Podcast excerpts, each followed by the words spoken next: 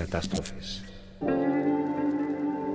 Nos da mucho gusto saludarlos nuevamente aquí en nuestras catástrofes. Y bueno, antes de, avanzar, me gustaría saludarte, Lalo. ¿Qué tal? ¿Cómo estás? ¿Cómo te ha ido en estos últimos 15 años? Pues ha sido, ha sido mucho movimiento, mucho, hay muchas cosas, pero mira, al final seguimos vivos, que es lo único que importa. Cansados, pero vivos, que al final es lo que importa y a seguir trabajando, porque igual prefiero estar trabajando que estar sin hacer nada. Entonces estamos bien, entonces estamos muy bien. Sí, incluso como les platicaba yo a mis estudiantes justo esta semana, porque me decían que de pronto se abrumaban mucho con las cosas que les salían mal y les decía es que incluso en eso vean una oportunidad, no lo vean como, como simplemente lamentación, sino decir, bueno, de esto que me queda, que puedo aprender y a seguirle, o sea, tampoco es como que te quedes ahí clavado todo el tiempo, ¿no? Sí, como, y, bueno, ya, nos dimos cuenta también que a veces lo más importante es la salud y ya lo demás pues lo vamos resolviendo, aunque pues aunque sea doloroso o no se pueda, pues mira, pues vamos viendo cómo, cómo lo vamos cómo lo vamos llevando.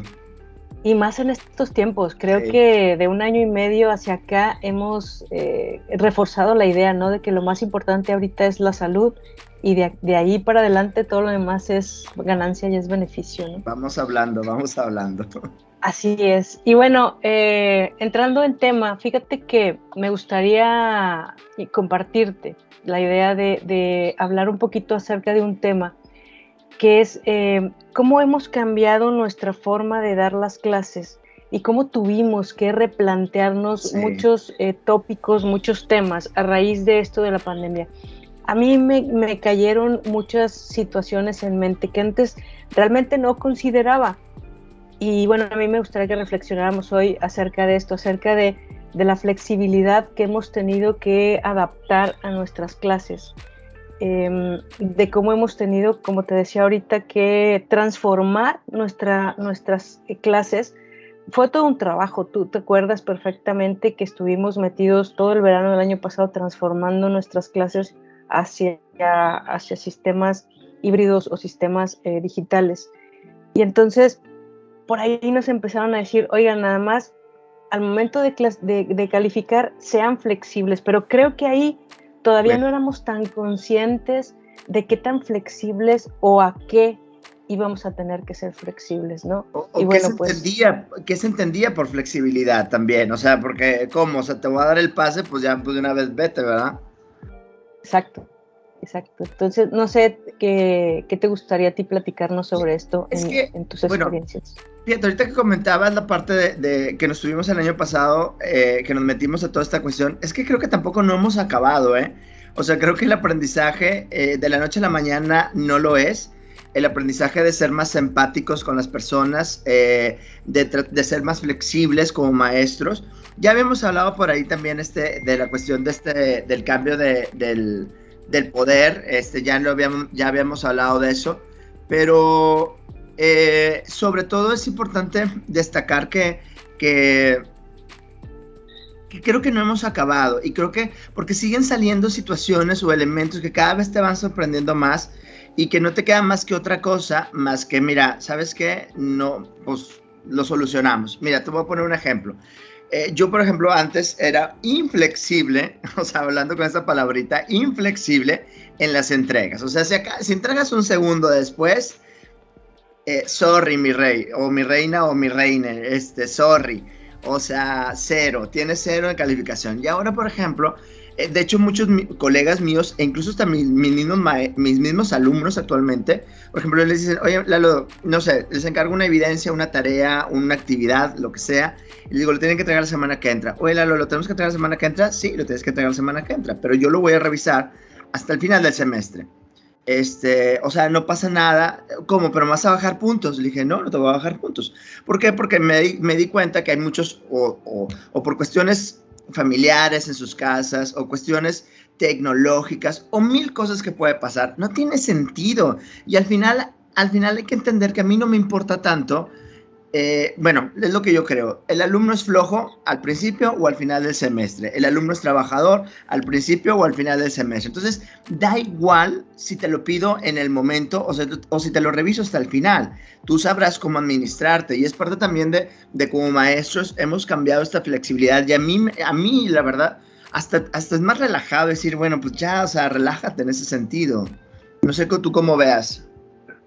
Sí, bueno, fíjate que eh, en mi caso eh, creo que por ser una materia práctica, que ya habíamos platicado un poquillo de eso, no me aplica tanto el, calificar hasta el final, eh, por la situación de que tengo que ir calificando el progreso para, para decirle, ¿sabes qué? No es por aquí, mira, o ¿qué te parecen estas opciones? sí tengo que ir corrigiendo al tiempo, pero sí que me he tomado más tiempo y, por ejemplo, em, la semana pasada teníamos un proceso el cual nos iba a ayudar a brincar al siguiente plano, ¿no?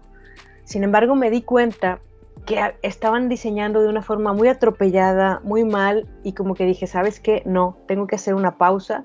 Y así fue como inicié estas clases de la semana pasada. ¿Saben qué? Vamos a hacer una pausa, no hay por qué correr, o sea, vamos a corregir esto, vamos a hacer que quede bien. Y me tomé una semana más y tendré que mover luego mis evidencias, reajustarlas, pero creo que forma parte de esto que, se llama flexibilidad y también entender los entornos de cada uno de ellos. Es decir, no solo es mi materia, experimentan con otras eh, cinco materias además, que, y el quinto semestre, no, no, sé, no me acuerdo bien qué semestre das tú, pero el quinto semestre es de los más pesados porque es donde como que empiezan a definir eh, claramente su, su, carrera, ¿no?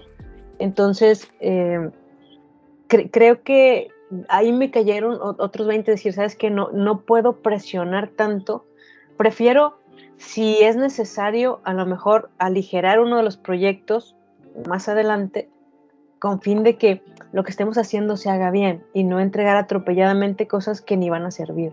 Entonces, así fue mi experiencia. No, fíjate que de hecho con respecto a eso que dices, a mí me pasó esta, la semana pasada, bueno, la semana antepasada y pasada, por ejemplo, que y veníamos pidiendo, venía pidiendo, ah, vamos en la semana 4, entonces la primera semana pedí tarea, la segunda semana pedí tarea, la tercera semana, o sea, para la tercera semana pedí tarea, entonces en la tercera semana les digo, y la tarea a mis alumnos de tercer semestre de discurso visual, porque doy en tercero, sexto y séptimo.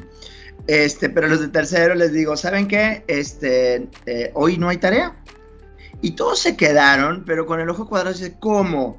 ¿No vas a encargarte? Le dije, no, no voy a encargarte. ¿Pero por qué? Porque no es necesario encargarte todas las, todas las semanas. O sea, también esta cuestión que decías de, ver, no es tu única clase la que llevan ellos. O sea, están llevando cinco o seis clases tus alumnos. Tú también, yo por ejemplo, tú y yo tenemos carreras completas. Yo llevo siete clases, siete grupos, creo que tú también estás igual. Entonces, tampoco no te voy a estar encargando tantas tareas que ni tengo tiempo para revisar. O sea, tampoco no tiene, no tiene sentido esta parte. Entonces, cuando les digo, no, no hay tarea, no, pues haz de cuenta que, eh, o sea, el maná les cayó del cielo, o sea, no o sea, estaban todos contentos. Y yo, pues qué padre, o sea, me da mucho gusto. Y luego, por ejemplo, esta semana que ya les encargaba tarea, porque pues nomás era una semana de descanso, uno, me acuerdo, me da mucha risa porque un alumno, yo siempre las tareas se las dejo en el blog de notas, este, y en el blog de notas también, ya había comentado también que ahí tienen para tomar la asistencia. Entonces uno dice, oigan, es por ir a leer si va a haber tarea. Yo, o sea, espérame, mano, o sea, pero, pero, pero hasta lo hace con un gusto y lo dijo con, con, un, con una intención como diciendo, o sea, no con esta presión o estrés de, ¿por qué me tienes haciendo tantas cosas? Al final, por ejemplo, si yo la semana pasada les puse un ejercicio en la misma clase, pues, pues ya hicieron la actividad, o sea, no necesito pedirles una tarea aparte, si ya, ya, yo ya en mi clase puse un elemento para que ellos o corroborar que hayan tenido el aprendizaje de esa clase. Entonces me hace también como que no es necesario a veces tanta, tanta tarea. Eh, y te digo, y como maestros, este, bueno, por ejemplo, hay tareas como los ensayos yo les digo, miren, saben que no me hagan un ensayo, mejor estas son tres preguntas y contéstenmelas directamente. A ver, estamos hablando de, de 80 alumnos, ¿a qué hora voy a tener tiempo de revisar todos los ensayos y corregírselos? Entonces no tiene sentido también, dices, tú tampoco tienes el tiempo del mundo porque vas a ponerte así en ese, de esa manera, ¿verdad? Fíjate que em, a mí me tocó que, la verdad, yo no confiaba mucho, y lo digo muy honesta y muy sinceramente, no confiaba mucho en los trabajos en equipo, porque me parece que, por ejemplo, equipos de cuatro, de cinco, etcétera, mm, eh, eh, luego pasa que hay gente que se deja arrastrar y se deja llevar y empieza después con que, oye, es que me pasó esto y no sé qué, pero agrega mi nombre, este, yo luego te compenso y no sé qué. Entonces, a mí eso me causaba mucho rollo cuando estábamos en clases presenciales, pero al entrar en este sistema, dije, me tengo que adaptar a eso, ¿no? Y como límite yo puse, bueno, grupos de cuatro personas. Y claro, de siempre pasa que, oye, puedo ser el quinto aquí. Y yo, ¿sabes qué? No, porque quiero manejar ese límite, o sea, quiero que sean cuatro, porque siento que ya cinco es pandilla y luego alguien no va a hacer nada, me va a generar conflictos, ustedes van a tener problemas. Entonces, lo han ido entendiendo y se han ido adaptando también. Es decir, yo les dije, yo tuve que ser flexible para eh, decidir que los proyectos del semestre son, todos los proyectos son en equipo, porque se les facilita a ellos, se me facilita a mí también en la revisión, que es algo que tú hablabas. Eh, yo ahorita tengo pues alrededor de cerca de 200 estudiantes. Sí, estoy igual, estoy igual que tú. Entonces es un problema revisar tantos trabajos, eh, sobre todo por el tiempo que les tienes que dedicar. Yo les dedico una buena parte del sábado, una buena parte del domingo. Quién sabe cuando volvemos a la vida real qué voy a hacer, porque son los días que uno toma para descansar y para hacer otras cosas. Eh, ahorita el encierro me ayuda mucho, pero, pero te digo, a mí me causaba mucho conflicto. Entonces ahí yo también adopté la flexibilidad de decir, ¿sabes qué? Pues tiene que ser así. Para mí, para que yo no me muera en el intento, tiene que ser, tengo que ser flexible con eh, que los proyectos sean en equipo. Y bueno, eh, hablando de esto, me parece que también tenemos profesores que todavía no le quieren llegar a esto de la flexibilidad porque sienten que es como consentir al alumno y que prefieren quedarse en sus cajitas de es que yo así aprendí, es que yo así es como hago las cosas, es que así es como funciona.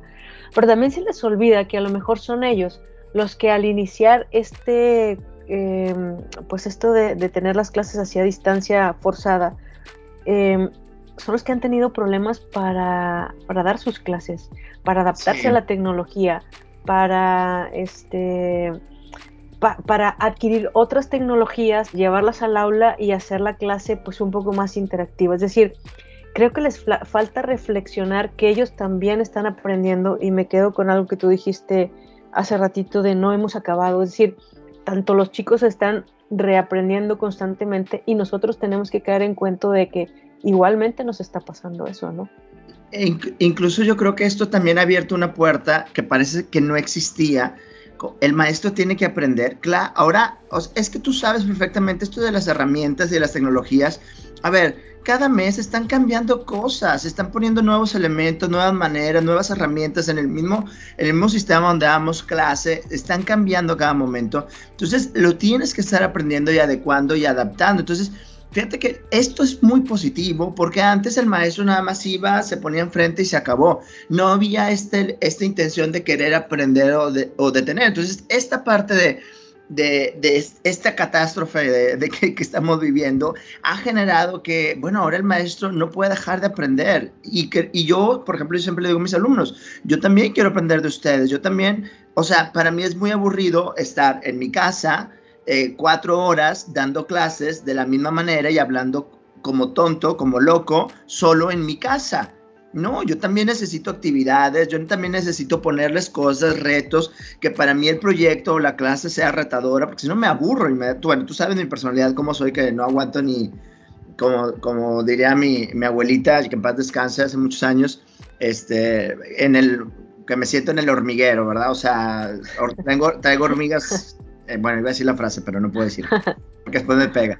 Este, pero, pero en ese sentido creo que esta parte de, bueno, ¿y ahora qué novedad voy a hacer? ¿Ahora qué cosas nuevas voy a hacer? Y no tanto con el sentido de ser un payasito, de entretener, sino también uno, uno también tiene que, este, tiene que aprender y ponerse los retos de que, a ver, ahora qué, qué, qué, qué cosas nuevas instalo en, en, la clase para que también los alumnos y, y sobre todo para que yo aprenda porque yo creo que esto eh, es algo que tenemos que entender. Ahora el maestro tiene, que aprender cada semestre cada mes salen cosas nuevas, cada día salen cosas nuevas y uno tiene que estar aprendiendo esas tecnologías. Y ya no le queda de otra, porque si no, pues te desechan, o sea, o simplemente pues no, no, pues dedícate a otra cosa, porque creo que ya no va a ser el reto como tal. O sea, ya no funcionas, ya no funcionas para el modelo, ¿no? Si, si no tratas de evolucionar con él, ya no funcionas para el modelo. Sí, y obviamente tiene también muchas cuestiones muy criticables y hay muchos elementos que podemos criticar, pero, pero es parte del reto, es parte del reto que estamos viendo. Fíjate que me, te comento una experiencia que me tocó la semana pasada, que yo me agarré dando una clase. Bueno, tú sabes que a mí los temas de semiótica, uy, o sea, me puedes... O sea, es algo que me mata explicar. Todos los temas de filosofía con diseño, tú sabes que eso es algo que me encanta explicar. Entonces, pues me emociono en mis clases. Es una clase de una, es una clase de dos horas, pero la doy en una hora y me emociono y empiezo a gritar y a, llorar en la misma clase sobre la semiótica. Entonces, al final un alumno me dice, eh, ¿por, qué, ¿por qué sale tanta emoción? O sea, o ¿cómo es posible que siendo una clase en video pueda yo captar y me emocione con el tema que, que, que me está, que, me, que usted me está dando, porque me hablaba de usted? Le dije, pues es parte también de lo que uno tiene que aprender. Y antes sí creíamos que era frío, sí, el elemento de, de dar una clase digital es frío, pero también es parte de la, de la, flexibilidad de decir, ¿sabes qué? Pues mira, aquí hago mi show, mi espectáculo y genero mi vibre, mis sentimientos y mis retos y yo también desde aquí genero esta flexibilidad para mí mismo, porque si no también pues voy a quedar ahí, este, pues como, como nopal, como cactus en el desierto. Yo, yo creo que más bien sería quitarle lo frío, ¿no? Es decir, no podemos permanecer fríos, porque anteriormente seguro que lo hacíamos, llegábamos al aula, dábamos la clase, claro que respondíamos a las dudas que tenía el estudiante en ese momento, pero al salir del aula nos desconectábamos totalmente de ellos. Ahorita no hay manera de desconectarte de ello y por tanto tenemos que permanecer como muy sensibles también a las cosas que están experimentarlo y creerles, sea cierto o no, cuando nos digan que no pueden encender la cámara, cuando nos digan que se les descompuso la computadora, que les demos un día más. O sea, tenemos que creer esas circunstancias porque sería un conflicto para nosotros empezar como a decir, oye, ¿será verdad? ¿Será mentira lo que me está diciendo? Creo que no estamos en posición de juzgar, más bien es ser flexible, ¿no? Claro que tú mismo eh, irás observando si alguien se convierte en crónico y te va diciendo las mismas cosas siempre, pues tú dices, esto es un patrón, esta persona seguro no está trabajando y entonces tomarías otras soluciones con, con esa persona, ¿no? Lo enfocarías diferente. Nos ha pasado, o sea, llega un momento que dices, mira, pues confío en ti y ni modo. Y si me quieres tomar el pelo, pues al final el que tomas el pelo eres tú, mano. No, yo hago mi trabajo y trato de hacerlo mejor. Y también me ha pasado, sí me ha pasado experiencias de decir, a ver, esto, mm, mm". o sea, ya van tres veces que no entras a clase y me doy cuenta, porque también hay una herramienta que se llama Insights en Teams, donde, donde te va diciendo, este, de hecho ya nada más está para que la actives ya viene por default ahora. Sí. Este, y, y, va viendo quién no va entrando diciendo, a ver, o sea, por lo mismo tres veces, no, o sea, ya no te la creo. Exacto. Y también nos permite, justo con esta herramienta que tú comentas, que sería una de las recomendaciones que podemos dar a, los profesores, esta herramienta creo que es indispensable aplicarla en, en, en las teams, porque nos ayuda muchísimo a saber si alguien se está alejando del curso para aproximarnos a ver a él y saber porque sí, ahorita son la población más vulnerable. ¿Qué tal si le dio COVID y no se alcanzó a avisar? Entonces, nos permite como, eh, pues a ver, y, de plano el, alumno que nos diga, ¿sabes qué? Es que estoy trabajando y voy a dar de, baja la clase, o ya no voy a poder asistir, o por el contrario, estoy enfermo, o no pagaron mi internet, como esta semana me dijo una estudiante, me dice, ¿sabes qué? No pagaron mi internet, pero me voy a conectar con datos y le dije, ¿sabes qué? No, desconéctate, o sea, gracias por avisarme, pero desconéctate, aquí va a estar el video, conéctate más tarde, no gastes tus datos, porque puedes usarlos para una emergencia o algo así. Entonces, eso es lo que tenemos que hacer, como, como estar sensibles a esas cosas que, nosotros no quisiéramos que nos pasaran, ¿no? Y bueno, eh, pues este es el tema que, que traíamos para, para ustedes en esta ocasión. No sé si quieras comentar algo ya para ir cerrando, Lalo. No, no, yo creo que ya lo dijimos, creo que tenemos que ser flexibles, tenemos que entender eh, que ya no estamos viviendo en el mismo, eh, en la misma situación. Y sobre todo que esta flexibilidad nos lleva, nos debe de llevar a entender que tenemos que aprender, no estamos acabados, no somos los grandes maestros ni los maestros finales. No, somos maestros que también estamos en aprendizaje y que también nosotros tenemos que darnos como maestros la oportunidad de aprender de los alumnos, este, como así ellos también aprenden de nosotros. Creo que ahora a nosotros nos toca aprender y creo que tenemos que cambiar esa actitud y creo que tenemos que aprender de toda esta situación, más que quejarnos, llorar y o ser nostálgicos con, con, las clases antiguas, eh, arcaicas y milenarias que llevábamos hace mucho tiempo. Creo que ya no, este, ya tenemos que, ser flexibles. Y creo que tendríamos que entender muy claramente que, que no van a volver, tal cual las dábamos antes, no van a volver, van a requerirle más al profesor cuando estén en el aula, entonces, pues estar muy conscientes de eso y bueno, pues regresaremos en, en 15 días más con una catástrofe nueva que ya la estamos preparando también. A ver, eh, ¿qué catástrofe se nos pega ahora? Sí, ya sé. Sí, sí, por favor, comenten en redes sociales. Gracias a los que nos escuchan. Este, los que no nos escuchan también, gracias. Estamos encantados al final. Este es un momento donde Alma y yo nos damos también un espacio para nosotros, para poder platicar, porque tampoco no lo hacemos. O sea, estamos inmersos en el trabajo y este espacio, aunque nos escuchen 5, 8, no importa. Este es un espacio para, para poder hablar, platicar y para poder generar y encantados de la vida. Sí es. Y bueno, pues entonces, sin más que decir, los esperamos la siguiente semana, eh, las, en, dentro de dos semanas, perdón. Lalo, que tengas un excelente fin de semana y nos vemos pronto, amigos. Abrazote, cuídense. Catástrofes.